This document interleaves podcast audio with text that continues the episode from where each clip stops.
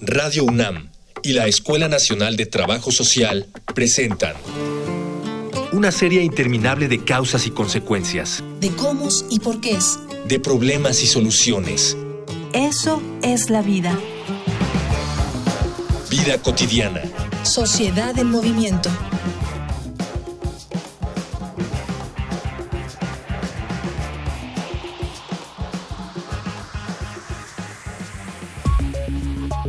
A la par de que la juventud es considerada el sector poblacional de mayor consumo, este es menospreciado intelectual y emotivamente, además de incomprendido por la concepción adultocentrista de nuestra sociedad. Prueba de ello son los distintos grupos o mal llamadas modas, las cuales siempre se consideran una etapa del desarrollo juvenil en el uso peyorativo de la palabra. Si bien muchos de estos grupos puede que no tengan un papel determinante en los objetivos de vida de cada individuo, no debe menospreciarse el valor que tienen en el desarrollo emocional e intelectual de cada persona. Las distintas culturas juveniles ofrecen un refugio y una experimentación necesaria en una edad donde necesitamos sentirnos parte de algo, por lo que empezamos a desarrollar nuestra autoestima en función de las personas con las que nos sentimos identificados. En esta emisión de Vida Cotidiana, Sociedad en Movimiento, hablaremos sobre identidades y culturas juveniles con el maestro Raúl Corona Flores, profesor de la Escuela Nacional de Trabajo Social, y con Samuel Juárez López, egresado de la licenciatura en Promoción de la Salud por la Universidad Autónoma de la Ciudad de México. Dialogar para actuar, actuar para resolver.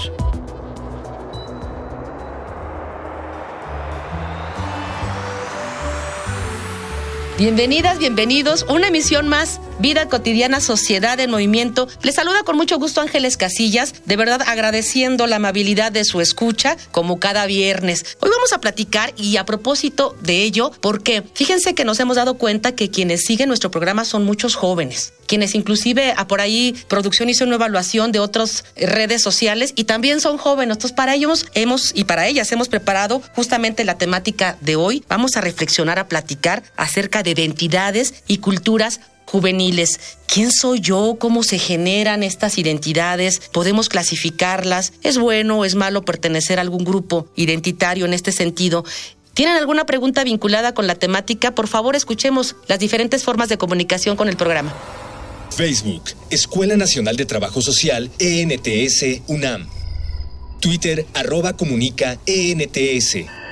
Instagram, comunicación, ENTS. Ya regresamos de nuestros medios de comunicación. Nos da mucho gusto que nos acompañe aquí en cabina, aquí en Radio UNAM, el maestro Raúl Corona. Maestro, bienvenido.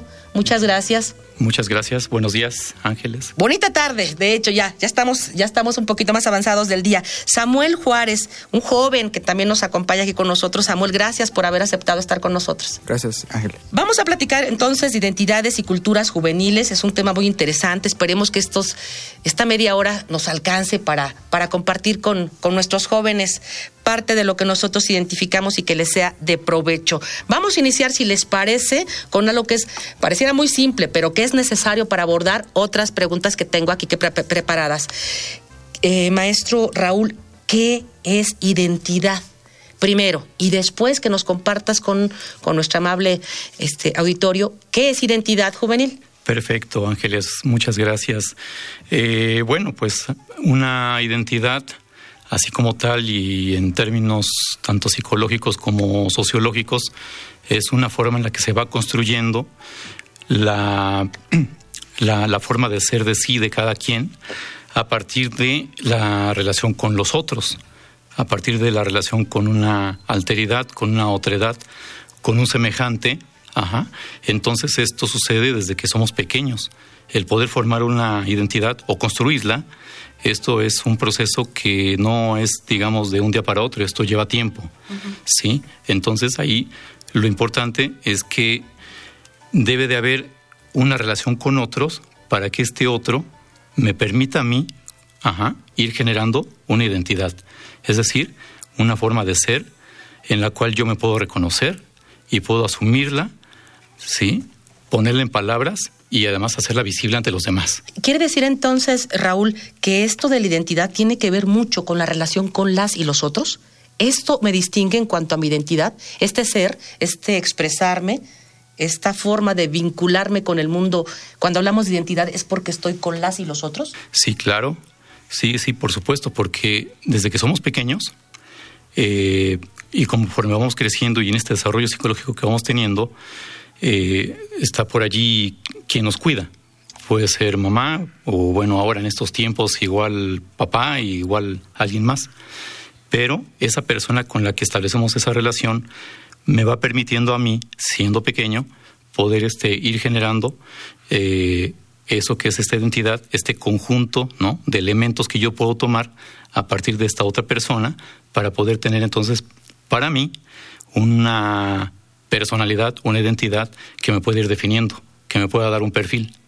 Sí, pero sí es necesario que haya otros. Que haya otros y otras. Y eso es prácticamente algo por default, ¿no? Desde que nos vinculamos con los otros, como tú decías, en los espacios, en los entornos inmediatos como la familia, la escuela, etcétera. Ahí está. Para quienes nos escuchan, eh, tengo una pregunta que hacerles, si, si, lo pueden compartir con, con las y los jóvenes que nos escuchan. Hay un momento en que concluye, porque tú decías, esto se va formando desde que somos pequeños. Hay un momento de desarrollo, digamos, biológico, social, que concluye la posibilidad de generar esta identidad. Sí, claro, claro que sí lo hay. Digamos, en términos psicológicos, eh, incluso voy a decir esta palabra, psicoanalíticos, de los cero a los 6, 7 años es el proceso en el que se consolida, se conforma, se construye esta identidad. Ajá. Es decir, allí se establecen las bases, se establecen los mecanismos primarios de esta identidad y que después de esa edad, después de los siete años, ya pasando, por ejemplo, a la pubertad, a la adolescencia y luego a la juventud, pueden moverse, pueden ser flexibles, pero tenemos una base ¿sí? Entonces, eh, tomemos como estructura fundamental y como proceso fundamental lo que sucede entre estos cero y seis, siete años, fundamentalmente, para que podamos hablar de esa identidad que se establece, ¿sí? Como punto de partida como punto de partida. Ya lo decía el maestro Raúl, como punto de partida de los cero a los seis, siete años, ¿no? Como la base que me da la posibilidad de vincularme con el otro y generar esta identidad. Pero como el tema que nos ocupa hoy son identidades juveniles, cuando hablamos de adolescencia y de juventud, híjole, son temas son temas complejos y complejo no quiere decir que sea incomprensible, sino que son muchos elementos que están presentes y a veces difícilmente podemos abordarlos todos. ¿Están de acuerdo? Pero lo que sí nos queda claro, y creo que muchas de las personas que nos escuchan que tienen vínculo con adolescentes, es que en esta etapa de vida hay una necesidad importante de pertenencia, de pertenecer, de formar parte de algo con alguien. Y si hablamos de esto, eh, me gustaría mucho que Samuel, que es un joven, eh, pues muy inquieto como muchos de los y las jóvenes, nos pudiera compartir en qué espacios tú consideras, Samuel, que son los más comunes para que se generen estas identidades. Retomando lo que dijo el maestro sobre la idea del núcleo familiar, esas son las bases fundamentales para que el joven pueda este, crear su propia identidad. Bueno, esta identidad se crea a partir de la interacción con los demás.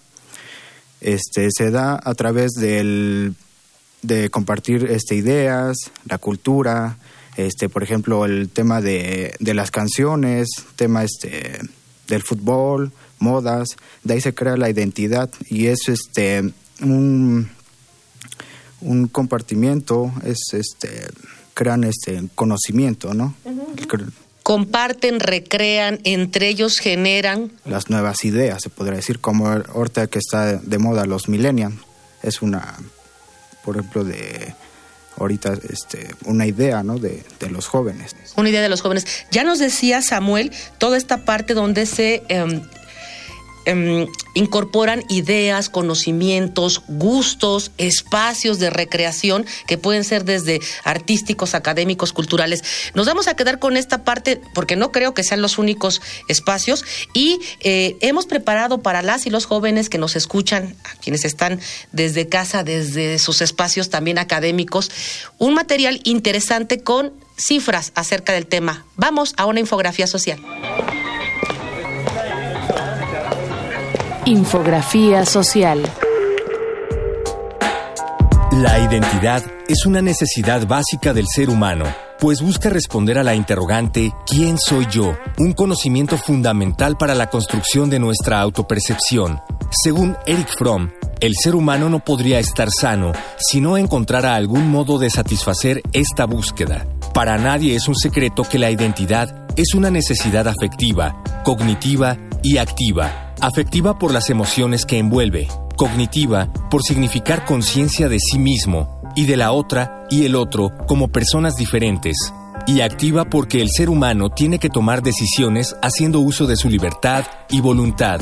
Se puede afirmar entonces que la identidad tiene que ver con nuestra historia de vida, que será influida por la concepción del mundo que hemos elegido y por el que predomina en la época y lugar en que vivimos. Por lo tanto, hay en este concepto un cruce persona, grupo, sociedad, por un lado, y de la historia personal y social, por otro. Las personas, los grupos y las culturas tienen conflictos de identidad y hay una identidad personal y varias identidades colectivas.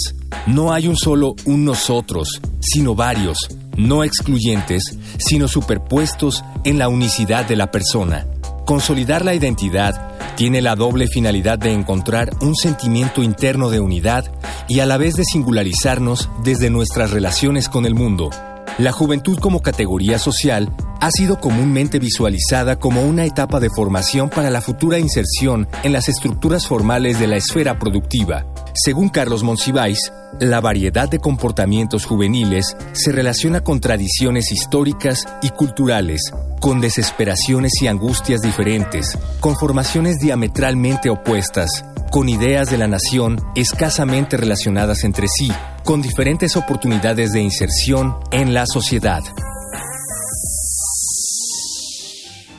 Ya regresamos, estamos platicando de identidades y culturas juveniles. Están con nosotros aquí en el programa el maestro Raúl Corona y un joven que se llama Samuel Juárez. Antes de la infografía habíamos platicado acerca de, o compartido con ustedes acerca de en qué espacios se pueden generar estas identidades. ¿Algunos otros, maestro Raúl, algunos otros entornos, espacios? Sí, claro, por supuesto. El espacio público, ajá, como el espacio escolar, como el espacio también de, digamos, la calle, ajá, como por ejemplo lo que es el Chopo, lo que es el centro de Coyoacán, lo que es la zona rosa, el Monumento a la Revolución, Sí, por decirlo así, los jóvenes lo que hacen es coincidir. Ahora que están muy en boga las redes sociales, a través de las redes sociales, ellos hacen este, este contacto, se citan y para, para, para platicar, para intercambiar este, información, para establecer este, formas de expresión, de baile, etcétera. Como lo he visto luego por ahí cerca de lo que son el área de tribunales por la Avenida Juárez, sí, o el kiosco mismo de la de Bellas Artes, que también he, podido ver allí a jóvenes haciendo hip hop, sí, estas batallas del hip hop. Pero algo que, que caracteriza y que me parece como fundamental para poder este, ampliar esto, que son los espacios, es justamente el tema de la diferencia. Ajá. Ah, qué interesante. Si, si hay algo que caracteriza a los jóvenes en esa transición de niño a joven pasando por la pubertad y la adolescencia es establecer una diferencia y curiosamente la diferencia permite generar esta identidad juvenil. Es como una cosa paradójica, pero al mismo tiempo es como necesaria. Porque siendo yo joven y reconociéndome a partir de ciertos gustos y facha o estilo, entonces, ¿cómo puedo yo coincidir con otros que compartan lo que me gusta? ¿Y en dónde está, perdón que te interrumpa, en dónde está la, necesidad de diferencia? Justamente, ¿no? Para poder establecer una distancia, para empezar con el mundo adulto, esta adultocracia que algunos la mencionan así, pero también para poder diferenciarse entre estos otros grupos, de estos otros jóvenes. Ya. ¿Sí? Y entonces así poder hacer colectivo, poder hacer agrupamientos, poder hacer amigos, establecer ese tipo de relaciones que van a marcar una, un soporte o un sostén de lo que es esta identidad juvenil que se está haciendo y es fundamentalmente a partir de la diferencia. Ese es un elemento clave, me parece, para poder entender lo que son las identidades juveniles. Y las diferencias representan diversidad, representan también respeto y aceptación de las y los otros. Fíjate, maestro, fíjate, Samuel, que tengamos un. bueno, tengo una duda aquí. Eh, muy, muy, muy personal, por así decirlo. Cuando yo era pequeña, esta parte que tú señalas, eh, me ha hecho Raúl, de la necesidad de estar con el otro, de compartir, de intercambiar, es parte inherente de, la persona, del ser humano, ¿estamos? ¿Por qué digamos, en los años 70 y 80, sí identificábamos esta necesidad, ¿no? De, diferenciarnos, pero lo hacíamos como de una manera muy, como muy endógena. Quizá a lo mejor los de la cuadra de la 20, los de la otra colonia y demás. ¿Qué ha hecho? Me gustaría mucho que compartieran. ¿Qué ha hecho que hoy, hoy, en nuestro contexto actual, tengamos tantas identidades juveniles? Miren, hay por ahí dicen hemos, otakus, punks, los oscuros, los reggaetoneros, inclusive los mirreyes, por ahí los metaleros, los hip hop. Es decir, ¿qué pasó o por qué sucedió esto que no solamente tiene que ver con formas de vincularse, sino de, de vestirse, de expresarse, pero también de relacionarse con la sociedad. Maestro, ¿qué pasó?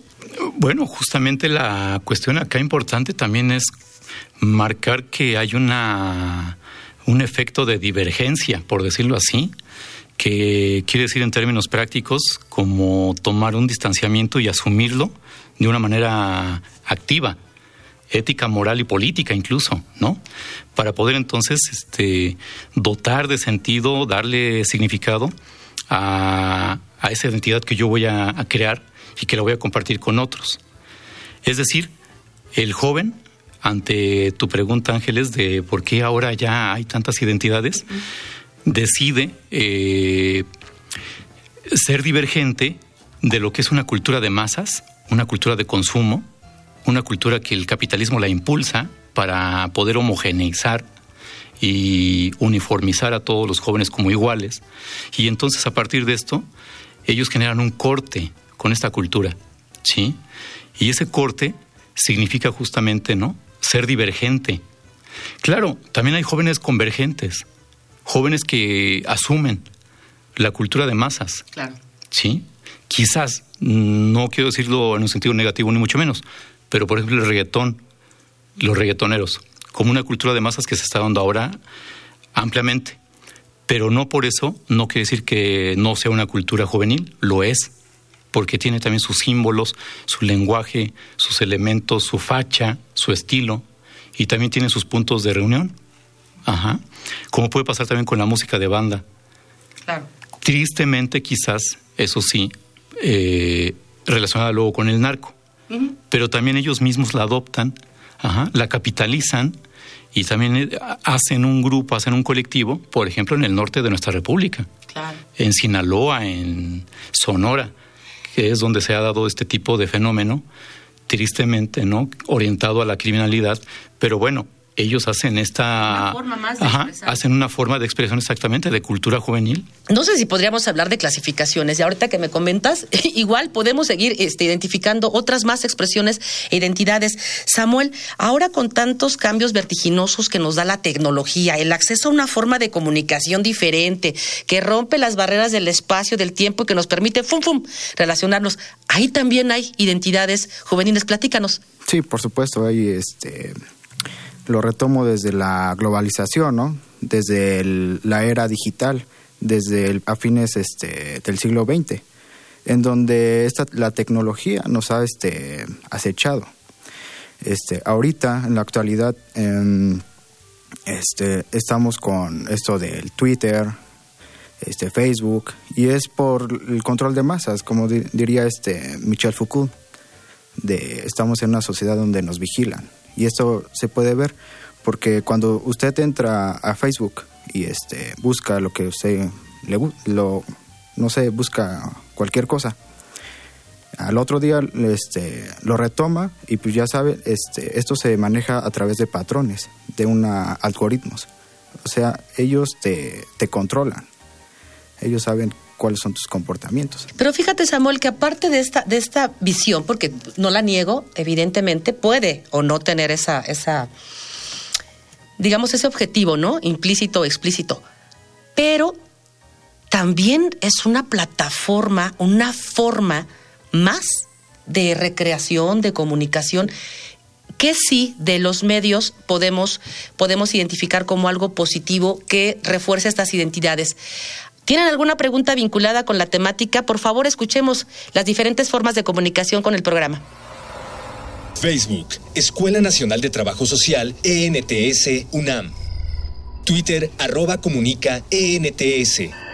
Instagram, comunicación, ENTS. Estamos platicando de identidades y culturas juveniles. Está con nosotros Raúl y Samuel. Y antes de vos estamos platicando con Samuel acerca de lo que sí las plataformas, las redes sociales han contribuido, pues a lo mejor, ¿por qué no decirlo? A reforzar estas identidades que de por sí ya existen. Continuamos con Samuel. Bueno, lo que nos decía Ángeles, pues sí existen plataformas que han reforzado esta identidad este, cultural del juvenil. Este, por ejemplo, Horta es este se podría decir que esta comunidad se, se llama, se le denomina como este, digital, ¿no? Entonces, este, lo que hace es este, crear espacios en, en el Internet. Tú puedes conversar con otra persona de, de, otros países y ahí puedes hacer comunidad, porque de esto habla este, la identidad, ¿no? Es una comunidad de, que trae cultura, ideología. Entonces, este, la tecnología pues nos ha ayudado también, ¿no? Es pro y, y a favor nos ha ayudado a crear este esto lo que es la identidad y es mm, es paradójico perdón que, que se lo diga es paradójico porque porque en muchos discursos de es paradójico perdón que, que se los diga es paradójico porque porque en muchos discursos de gente que conocemos en nuestros alrededores uh, han aludido a, un, a, una reducción del contacto cara a cara.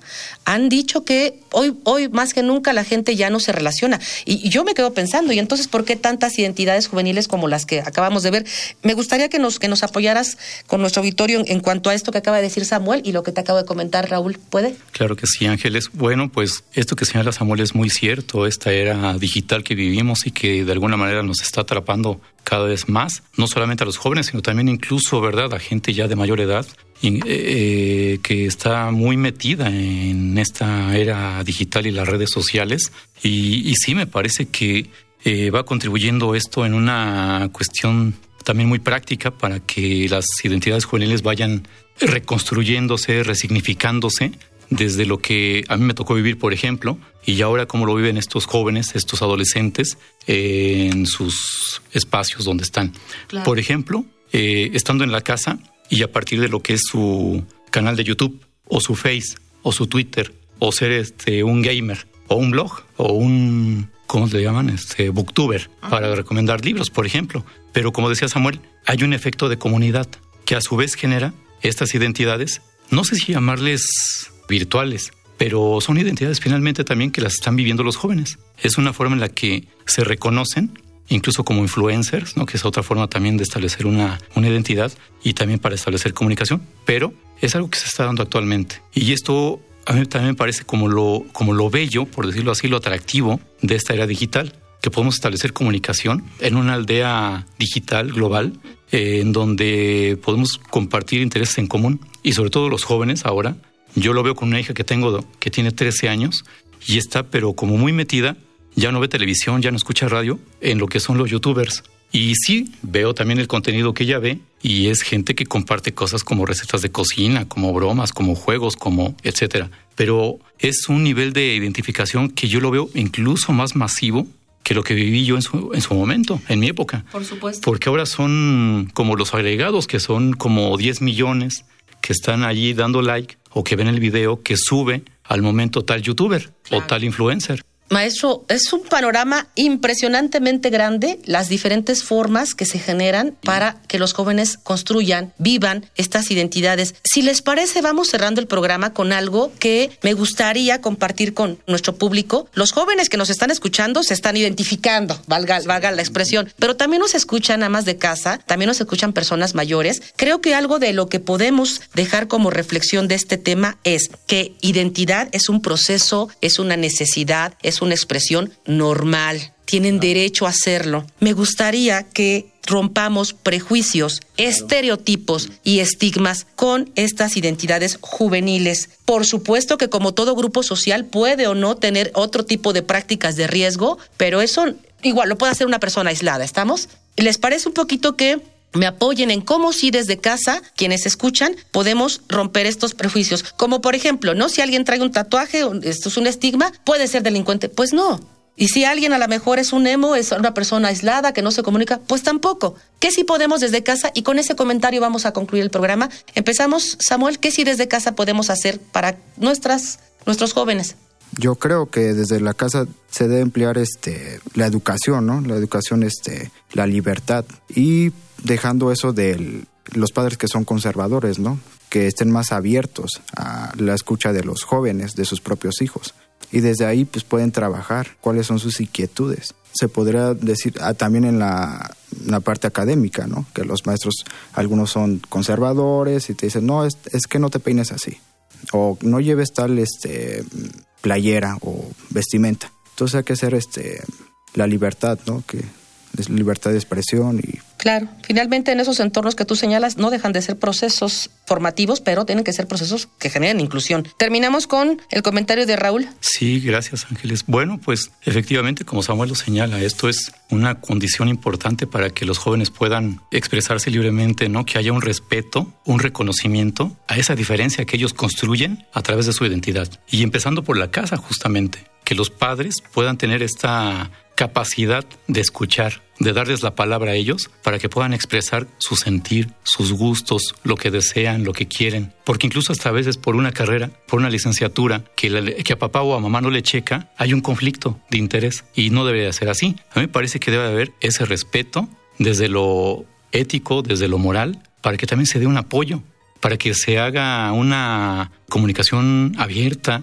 plural, incluyente y para que los jóvenes puedan ser visibles sin estos prejuicios, para que puedan vivir la vida de por sí. Lo juvenil es transitorio, entonces que lo vivan intensamente de la mejor manera, siempre asumiendo responsabilidad, compromiso para sí mismos, para que no caigan en situaciones de riesgo. Eso es súper importante para mí. Y miren, para las personas que nos escuchan, muchas gracias, eh, eh, este, maestro Raúl, lo dijiste exactamente como tiene que ser el mensaje. Respeto, inclusión, derecho a la expresión. Esto es transitorio, pero necesario para que pase con nuestros jóvenes. Respetemos sus diferentes identidades juveniles. Voy a agradecer a quien hace posible el programa. Muchas gracias a nuestro productor Miguel Alvarado. Gracias. Hoy nos acompañó en los controles Ricardo Seniors en la producción.